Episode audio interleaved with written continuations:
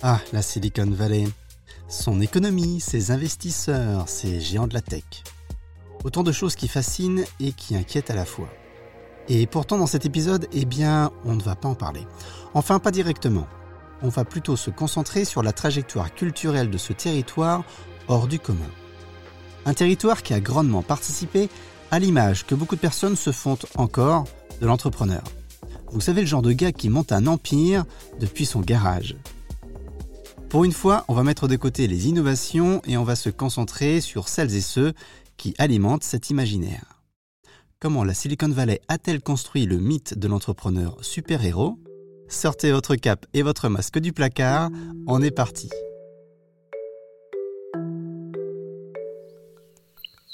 Avant de devenir le terrain de jeu des rois de la tech, la vallée était surtout la capitale des poires et des pruneaux. Car dans la première moitié du XXe siècle, ce coin ensoleillé de la Californie était principalement un verger. La ville voisine, San Francisco, devient le principal centre financier à l'ouest du fleuve Mississippi. L'argent s'y accumule grâce à l'agriculture, l'exploitation minière, les chemins de fer et la navigation. Les innovations techniques, puis technologiques, se multiplient.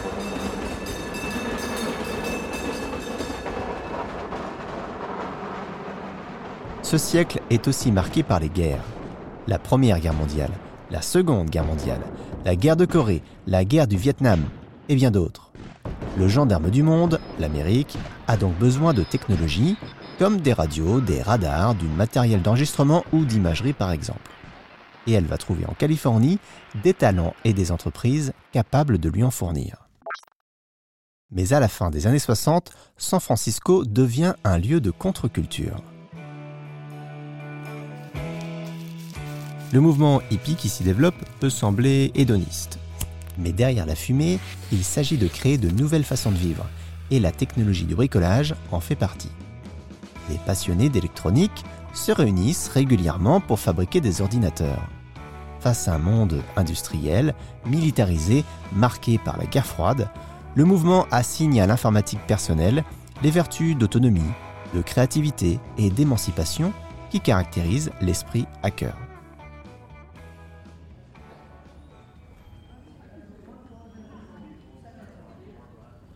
Dans cette région de la Californie, irriguée par les petits génies des universités de Berkeley et de Stanford, les rencontres se font. Comme par exemple celle de Steve Wozniak et de Steve Jobs. Ce dernier était un habitué de la culture hippie. En même temps que naissent Apple en 1976, Sun Microsystems en 1982 ou Google en 1998, se forge peu à peu le mythe de la Silicon Valley, qui s'étend de San Francisco au nord un San au sud. Des entreprises parties de rien que l'on dit volontiers créées dans un garage avant de devenir des géants de la tech. Bon, même si la réalité est bien romancée, peu importe.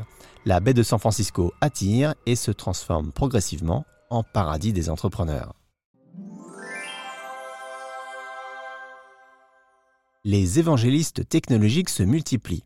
Ce concept est popularisé par Guy Kawasaki, ancien responsable marketing chez Apple. Many, many people start companies to make money, the quick flip, the dot-com phenomena. And I have noticed in both the companies that I've started and funded and been associated with that those companies that, that are, are fundamentally founded to change the world, to make the world a better place, to make meaning are the companies that make a difference. They are the companies to succeed. Pour eux, la technologie est un levier de la transformation sociale. Chaque lancement d'un nouveau produit se vit comme un événement collectif, une expérience émotionnelle, qui n'est pas sans rappeler le mouvement hippie. Vaincre la maladie, défier les handicaps, aller dans l'espace, bref, changer le monde, et l'affaire non des États, mais des créatifs. Il laisse de côté les méthodes de travail classiques et son organisation pyramidale pour une structure horizontale dans laquelle sont censés s'épanouir de joyeux salariés en jean et basket. la pop culture s'en empare, comme par exemple avec Silicon Valley, série populaire de la dernière décennie qui décrit les aventures délirantes d'une bande de copains fondateurs d'une start-up à succès, White Paper. I can't have dead weight at my incubator, okay? Either that or show some promise for fuck's sake. Like Nip Alert. Big Heads app, it gives you the location of a woman with erect nipples. Now that's something people want. Richard, you need to get in touch with humanity. When I sold my company, Aviato, I wanted to give back. That's why I started this place. To do something big, to make a difference. You know, like Steve. Uh, uh, Jobs or Wozniak? Uh, Steve Jobs or Steve. No, I heard you. Wh- which one? Jobs. Well, I mean, Jobs was a poser. He didn't even write code. I mean, You Peu à peu, un paradoxe se met en place, celui d'une population qui plaide en faveur d'une démocratisation de l'entrepreneuriat, accessible à tous, mais tout en occupant une position d'élite. C'est ce que concluent Olivier Alexandre et Samuel Coivou, sociologues au CNRS et à Orange Labs, dans une étude publiée récemment. Plutôt que d'analyser la trajectoire culturelle de la Silicon Valley depuis ses origines hippies jusqu'à nos jours, eh bien ils ont fait l'inverse. Ils ont identifié les influenceurs de la Silicon Valley les plus suivis aujourd'hui sur les réseaux sociaux, analysé leur parcours, remonté l'historique de leurs posts et complété le tout par une étude de terrain sur place. Bref, c'est du gros boulot.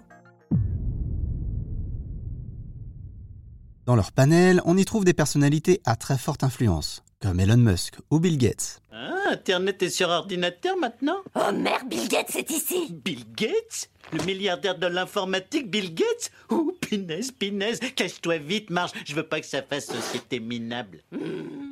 On y trouve aussi des personnes peu connues du grand public, mais qui disposent d'une bonne notoriété, comme Steve Blank, un universitaire réputé, ou encore Randy Zuckerberg, la sœur aînée de Mark. Les résultats de l'étude montrent une forte homogénéité sociale. Majoritairement des hommes, très diplômés, avec des parents médecins, entrepreneurs, chercheurs ou ingénieurs. La grande majorité est titulaire d'un master ou d'un doctorat, alors que ce n'est le cas que pour 7,5% des Américains. Et parmi ceux qui en ont un, un quart sort de Harvard, de Stanford ou de Berkeley.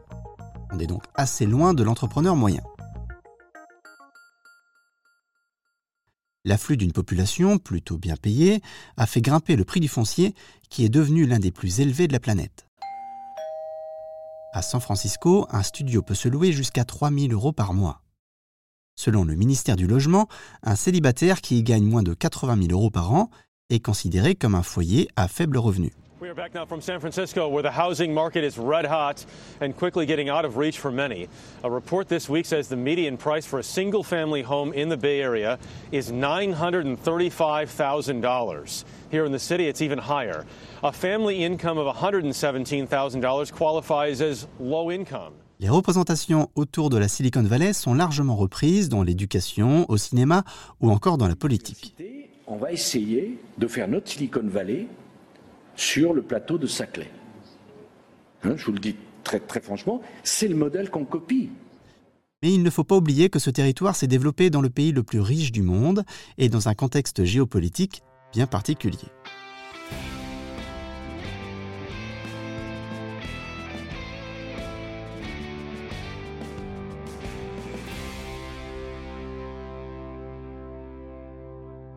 Pour Fred Turner, un professeur en communication de l'université de Stanford, le grand public a tendance à voir les entreprises de la Silicon Valley comme de simples vecteurs de technologie moderne. Or, ce sont des entreprises qui transmettent une certaine vision du monde, et parfois massivement. Pour y parvenir, elles s'appuient notamment sur cet esprit de contre-culture. Des entreprises comme Facebook, Google ou encore Apple utilisent ce désir de construire un monde meilleur en un processus de surveillance profitable pour elles. Pour conclure, les entrepreneurs de la Silicon Valley transmettent une représentation du monde dans laquelle les technologies permettent la solidarité et la liberté. Et certains le font sincèrement. Mais ces technologies sont élaborées par des entrepreneurs qui se ressemblent. La clé de la liberté n'est donc pas la technologie, il faudrait plutôt que la technologie aide à construire un monde avec des personnes qui ne se ressemblent pas. La Silicon Valley est donc un territoire hors norme et l'image de l'entrepreneur qu'elle véhicule l'est aussi.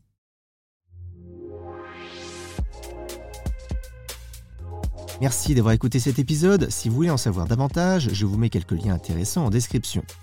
Je vous invite à consulter la double analyse de Thomas Huy et de Flavien Bazenet, publiée dans la revue Entreprendre et Innover. Leur première analyse démontre que les journalistes sont à la fois victimes et acteurs du storytelling construit par les startups. Et la seconde étude de Thomas et de Flavien se penche sur l'impact de ce storytelling, non pas sur les médias cette fois-ci, mais sur les entrepreneurs. Si c'est plutôt l'histoire de la Silicon Valley qui vous intéresse, vous pouvez consulter l'article de Stephen Adams de l'Université de Salisbury dans le Maryland, USA, publié dans la revue Entrepreneurship and Regional Development. La référence est en anglais, mais si vous préférez le français, j'ai apprécié l'article d'Olivier Alexandre et de Samuel Coivou, publié dans la revue Sociologie. Et il y a bien sûr les nombreux travaux de Fred Turner, professeur à l'université de Stanford.